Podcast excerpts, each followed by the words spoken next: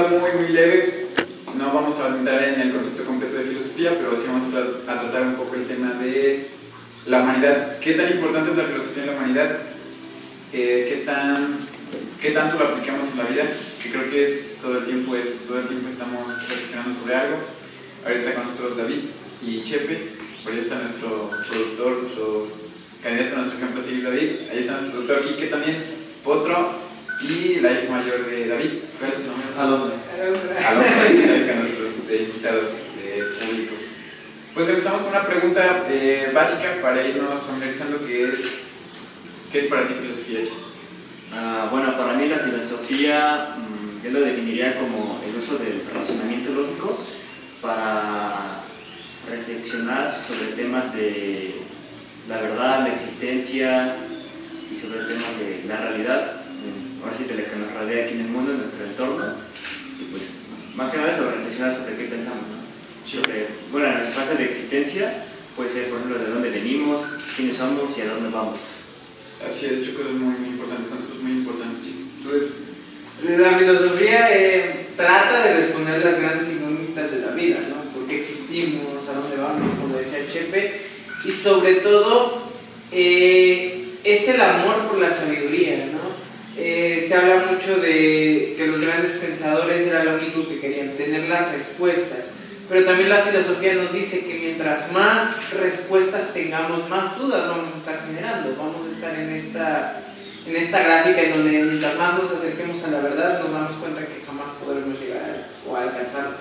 Muchas preguntas y pocas respuestas, ¿verdad? Muchas preguntas y pocas Así es. respuestas. Algo, algo así, algo, algo importante en la filosofía también es que desde que nacemos es como si te aventaran a un mar. Es completamente una. Estás a, la deriva en incertidumbre, a la deriva en, en, en bastantes preguntas. Entonces, nosotros como seres humanos nos sujetamos de cuerdas, pequeñas cuerdas que vamos encontrando, ya sean personas, ya sean hábitos, ya sean pasatiempos, eh, algo que nos guste, nos sujetamos de cuerda para no ahogarnos, para salir un rato, para sentir seguridad.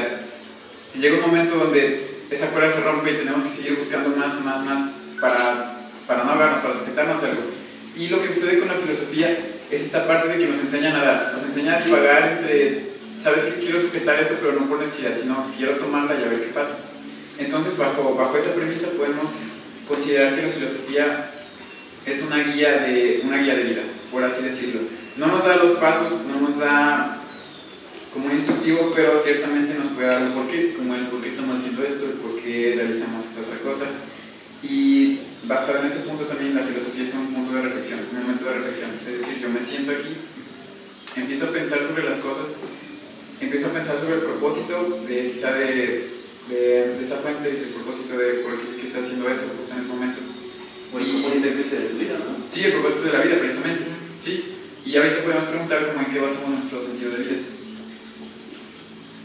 El sentido de la vida. Ajá, el, Bueno, pues yo creo que cada quien le da su propio sentido a su vida, basado en sus experiencias, en lo que ha vivido, con quién está, qué lo rodea. Por ejemplo, para algunos el sentido de la vida es estar con su familia, ¿no? Eso le da sentido a su vida, pasar rato con sus hermanos, con sus papás, con sus hijos. A otros a lo mejor el sentido de la vida es aportar algo a la sociedad que lo rodea, ¿no? Ayudar a las personas. Otros a lo mejor es el trabajo, no sé ustedes qué opinan, pero ¿qué es el sentido de la vida?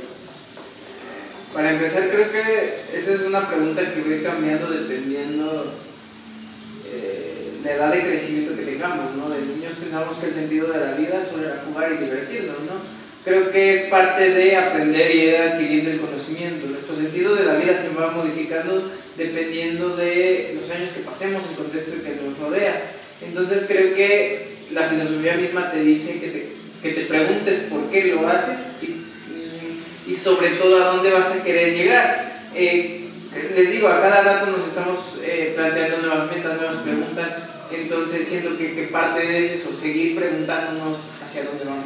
Sí, creo que algo muy importante, ajá, bueno, en lo que dijeron, la importancia de la filosofía es volver a la pregunta, volver a la duda, volver al cuestionamiento y darnos cuenta que realmente retroalimentarnos y cuestionarnos sobre lo que estamos haciendo nunca está mal. O sea, realmente el cuestionarnos, el replantearnos lo que hicimos siempre es una, una forma de, de mejora. Es decir, yo lo que hice ayer, ahora me lo pongo a pensar y digo, ah, pude haber hecho esto, pude haber hecho esta otra cosa.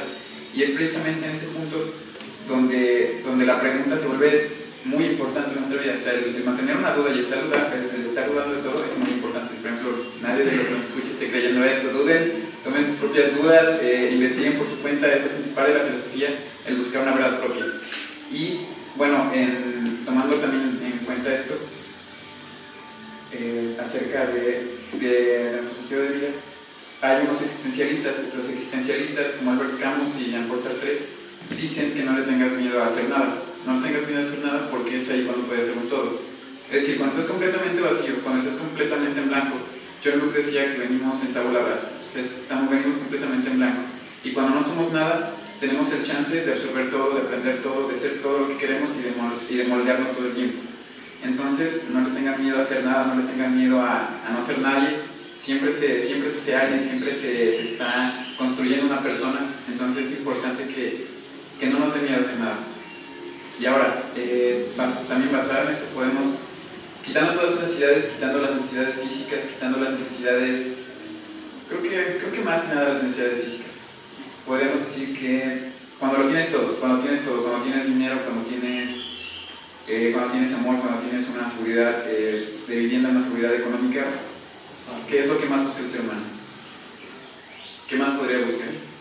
Bueno, pues yo me podría basar en la pirámide de, Maslow, que habla sobre las necesidades básicas humanas, desde las más básicas que son las fisiológicas, como te decía, de comer, dormir, este, pues ir al baño.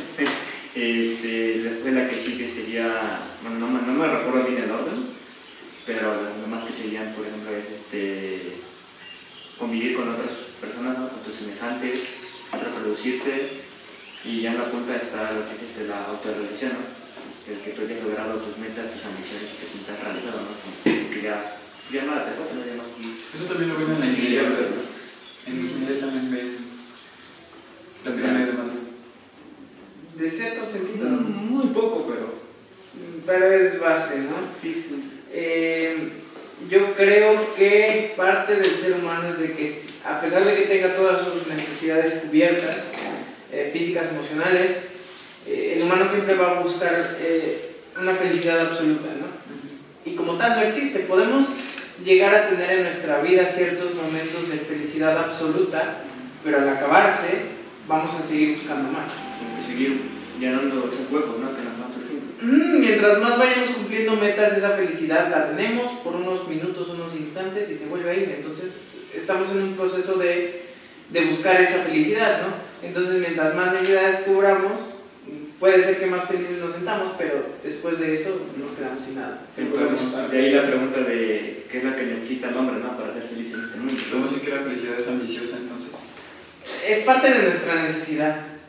Sentirnos bien y prácticamente eso, está, Puede haber otras personas que a lo mejor son conformistas, y no digo que está mal, ¿verdad? A lo mejor ellos se conforman con eso y con eso están felices, ¿no? Siempre están como que buscando siempre más y más y más.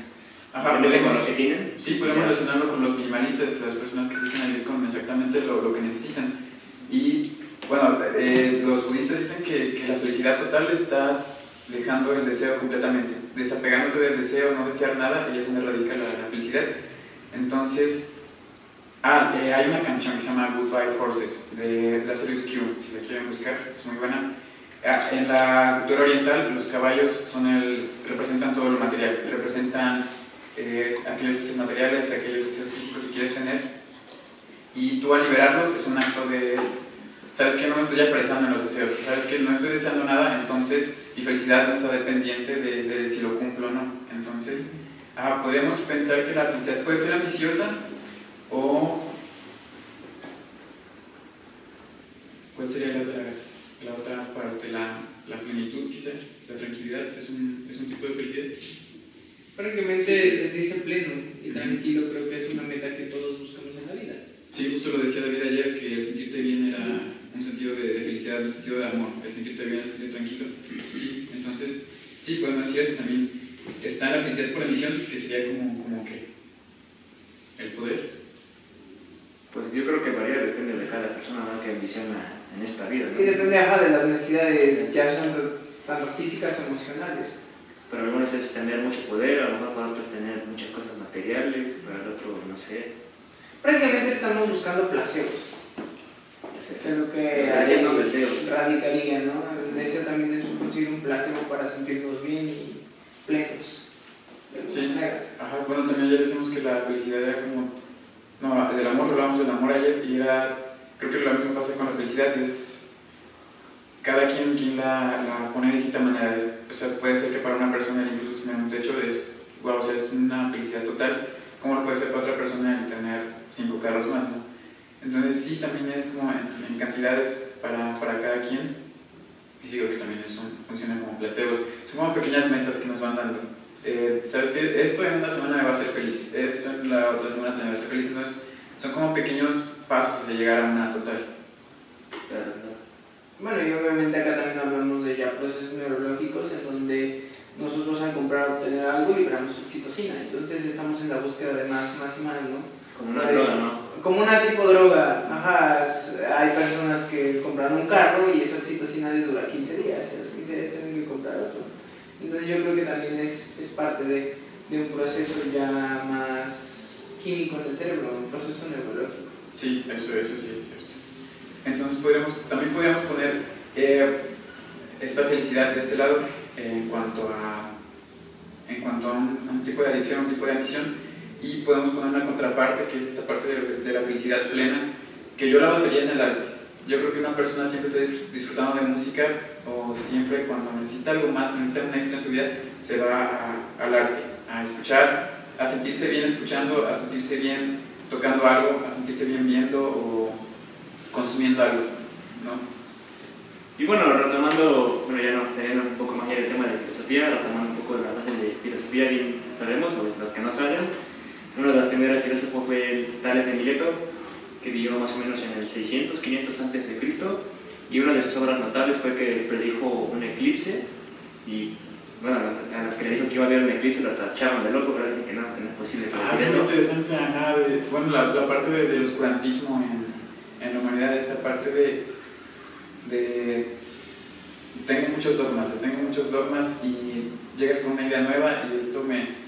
Siempre he creído que el ser humano es espiritual por naturaleza, eso es una, una realidad. Claro, y, Y algo que se me hace muy, por ejemplo, muy, muy grosero es, ¿sabes que yo no creo en eso? Y te lo estoy diciendo, yo no creo en eso por esto y por esto. O sea, no, no, no tienes el derecho de ir a criticar la fe de alguien más, aunque no la compartas, aunque no, sí, sí, aunque no, no sea, aunque no estés de ese lado también, pero, o sea, la- esa persona está depositando toda su, su tristeza, toda su felicidad ante una, ante una ideología, ante una creencia, y no, se me hace algo bastante grosero que vayas a sacudirla, ¿no? Porque pones en duda todo lo que ha hecho. Entonces, ajá, también se, bueno, se tienen muchos dogmas y precisamente hablando eso de, de- de los tiempos donde se ocultaba mucho eso, porque es algo muy, muy interesante. Le pasó a Copérnico, le pasó a Galileo Galilei, y entre otros. a, a Giordano, Bruno, Giordano Bruno, que hizo su, ah, ¿cómo se llama su tratado? No, perdón, fue Nicolás Copérnico, que hizo su tratado y para no tener problemas con la iglesia le puso con dedicatoria a la Santa Inquisición, con dedicatoria a la iglesia católica.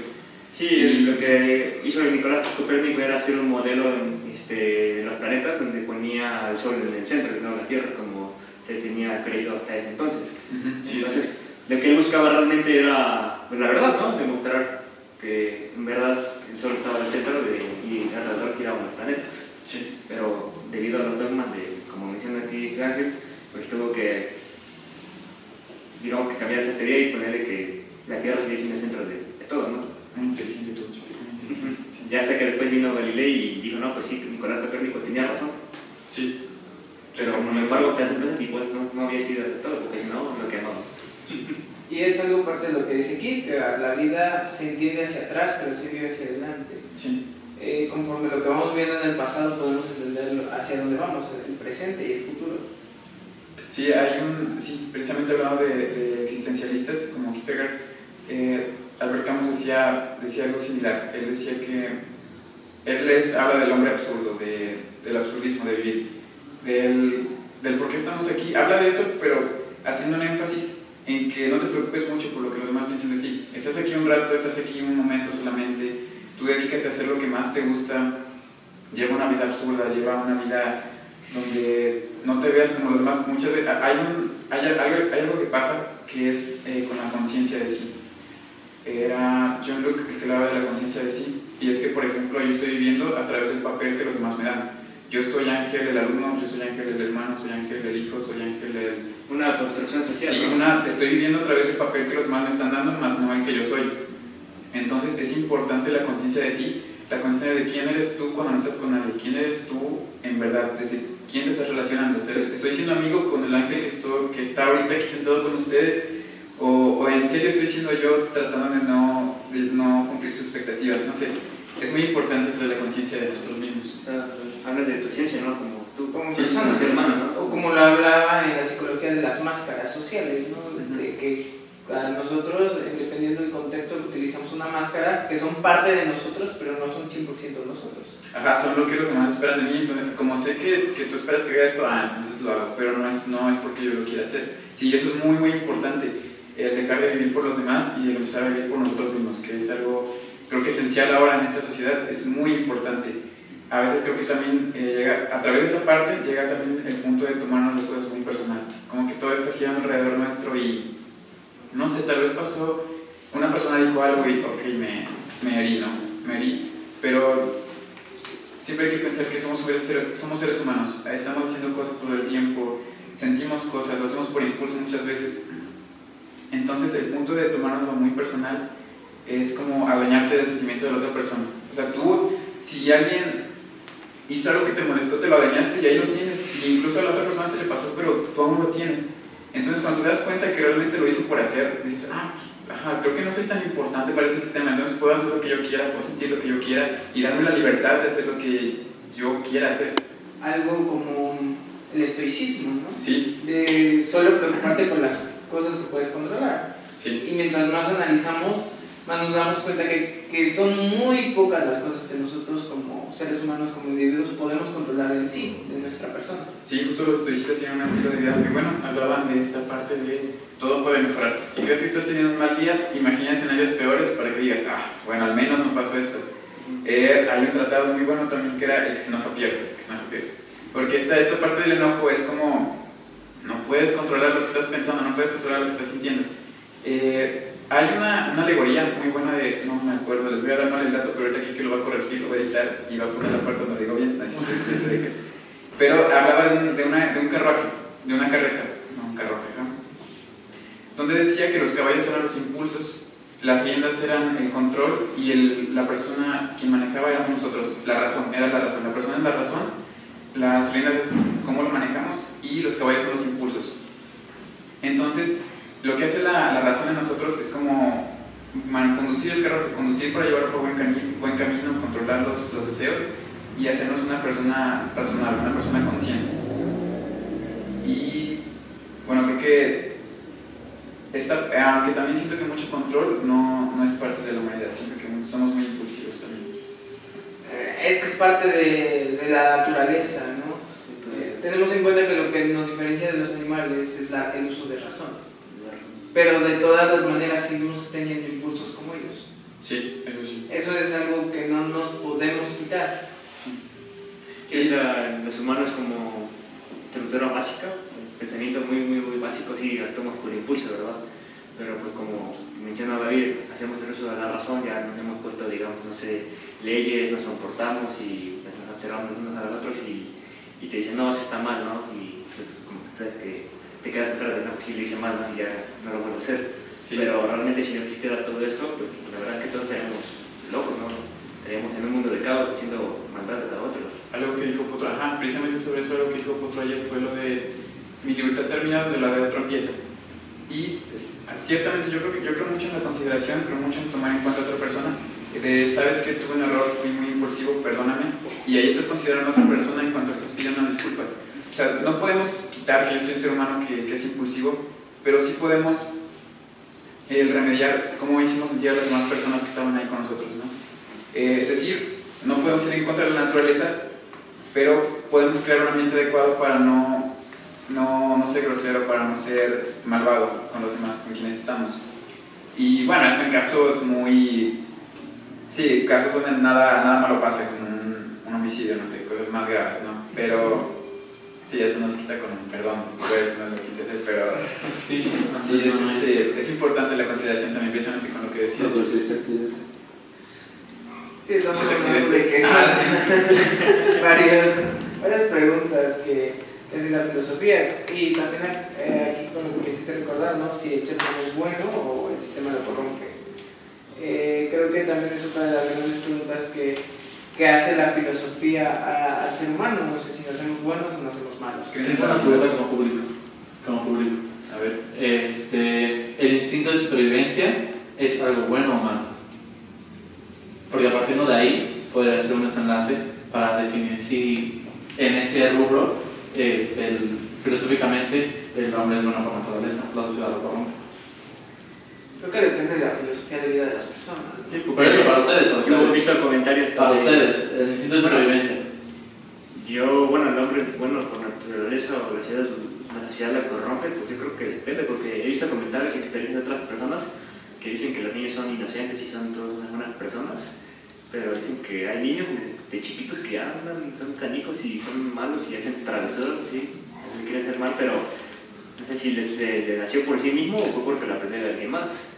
Pues, Porque, porque creo que, que es parte también creo que de la ciencia. Mientras más la ciencia empieza a, a avanzar, nos damos cuenta de que ya podemos generar humanos que genéticamente puedan nacer con ojos de color, con ciertos rasgos físicos. Entonces quizás esa pregunta se pueda contestar después de si la maldad ya viene en nuestro ADN. Sí, pudiera ser porque podemos preguntarnos, uno, ¿qué fue el mecanismo que impulsó a que hiciera eso, no? O sea, ¿qué re- genéticamente, bueno, no sé, químicamente, ¿qué fue lo que impulsó a hacer eso, no? Eso que consideramos que, que es malo, ¿no? Que hizo sufrir a otra persona, afectó a otras personas.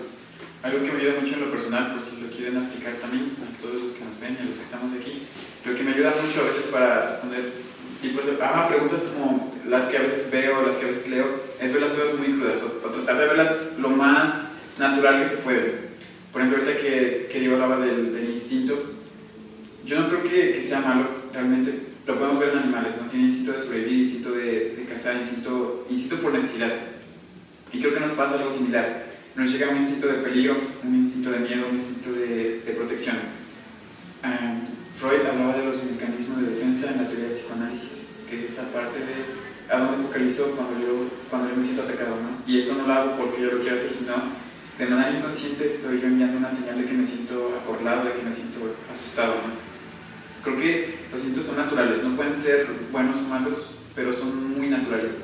Y bueno, sí, creo que es redundante. Regresamos a la pregunta de si es bueno eh, o malo el hombre por naturaleza. ¿Y ustedes creen que es bueno o malo?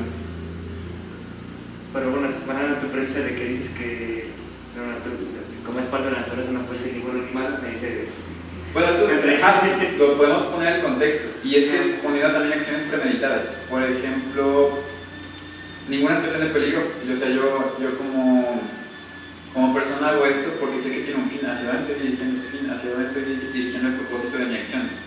Y quizá yo ah, vaya a hacer algo y a ti, David, por justificarme a mí, te digo, ¿sabes qué? Es que quiero hacer esto por esto. Pero en el fondo yo sé que hay un propósito más allá. Un propósito incluso malvado, podemos decir. Eh, y bajo todo eso podemos decir que ah, hacia dónde estamos orientados naturalmente, hacia la bondad o hacia la maldad. Imaginemos un, un ser humano que crece en la nada, que crece sin ningún tipo de, de interacción, eh, sin ningún tipo de, de contacto con el mundo de afuera. Imaginemos un tipo de persona así. ¿Se inclinaría hacia la bondad o hacia la, la maldad? era un buen ejercicio, pero Podría ser así, la verdad. Porque somos seres sociales y alguien lo dedicas, tiende a, a la locura. Tendría que ser, bueno, podrías hacer la prueba con otro ser humano para que tengas un interactuar, ¿no? Y ver cuál de los dos se inclinara más hacia lo bueno o se inclinara más hacia lo malo, ¿no? Podríamos pensar que desarrollaría un tipo de instinto también, ¿no? Como, ¿sabes qué? Lo que estoy haciendo no es porque te quiera lastimar, sino que necesito comer, necesito sentirme así. No puede ser un, este, bueno, es que mucho tiene que ver el contexto. El contexto en el que crecemos es quien nos, quien nos forma. Así nos llevan hacia la bondad, si nos llevan hacia la maldad. Y hay muchas variantes de, de ¿sabes? Es que tú quieres tener un buen ambiente, sí, pero había algo que no, no terminó de, de encajar en mí y se derivó a otra cosa. O sea, como son muchas dependientes al ser, al ser seres humanos, ¿no? hay demasiados caminos.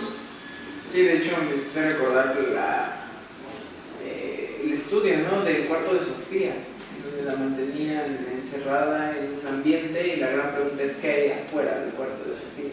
Ese libro de... ah, ¿Cómo se llama? No lo he leído nunca. No me acuerdo del autor, pero... Ah, el, ah, ¿cómo se llama? Sócrates. Mundo de Sofía. Es un- el mundo de Sofía. El mundo de Sofía. ¿Quién lo escribió? Me parece, no mal recuerdo, es John Garden, alguna cosa así. Sí, no me acuerdo. No, eso sí, no, Sí. no lo he leído, no lo he leído. Lo voy a leer, soy muy... Ajá, ¿sabes? Es que, es la, una para dejar más o menos así.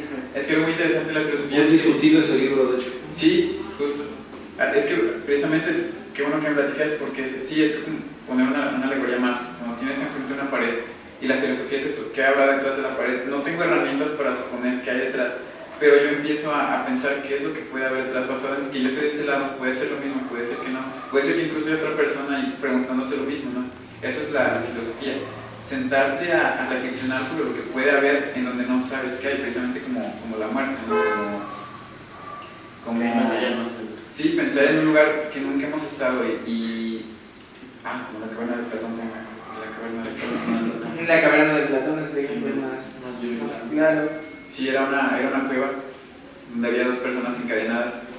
Así, de este lado había una pared y sobre este lado les proyectaban con fuego unas sombras. Entonces las personas que estaban encadenadas nunca habían salido afuera, nunca habían interactuado con alguien más y creían que las sombras era su realidad, creían que el mundo era estar encadenados y ver las sombras. Entonces uno logra salir y le platica al otro, oye, es que, ¿sabes qué? No, aquí, o sea, hay más cosas afuera, hay, hay un cielo, ni siquiera sabía que era un cielo, entonces le, le trataba de explicar cómo eran las cosas a su, a su manera y la otra persona no le creía, le decía, ¿sabes qué? No, o sea, lo que estamos viendo aquí es de realidad. Y algo muy similar pasa ahora con la...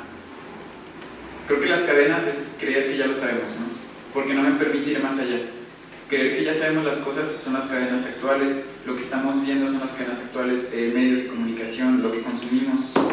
Entonces, eh, ¿con ¿cuál es la mejor forma de quitarnos esa, ese dogma, esa- ese prejuicio de que lo sabemos todo?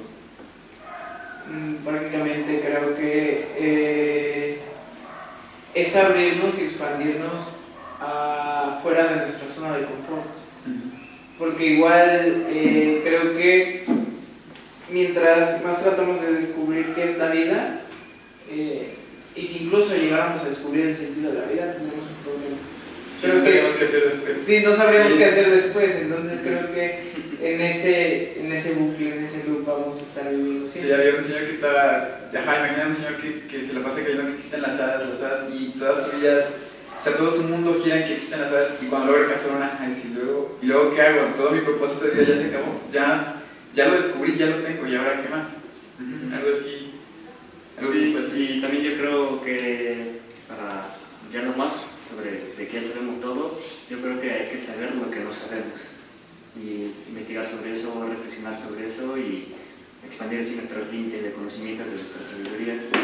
Aunque sí, creo que no tiene fin porque nuestros años no bastan para descubrir todo, pero pues eso. Sí, sí creo que la, la escucha, el silencio es una herramienta increíble de aprendizaje. Eh, normalmente yo cuando voy a algún lugar y no sé absolutamente nada, nada más me, me siento escuchar, me siento escuchar y trato de quitarme como esa, todo lo que yo sé de, de forma básica o de forma, de lo poco que sé, trato de hacerlo a un lado y tratar de, de escuchar, en serio escuchar. Eso me pasó con, con psicología cuando entré. Yo dije, ah, sí, una vez leí a Freud, pues, creo que sé todo sobre psicología. Entonces, pues entré y me di cuenta que era un mundo completamente distinto y se siente miedo. Creo que el miedo es una buena señal de que podemos, podemos pensar que el miedo es malo, pero creo que el miedo es una señal de que algo nuevo empieza. Un, un yo de un tú está muriendo, una versión de ti está muriendo y está generando otra. Entonces creo que el miedo es una buena señal. Siempre que estemos en un lugar o que estemos con otra persona, el miedo es una, un impulso, es una señal de que algo cambia, de que algo crece, de que algo nuevo va, va a llegar.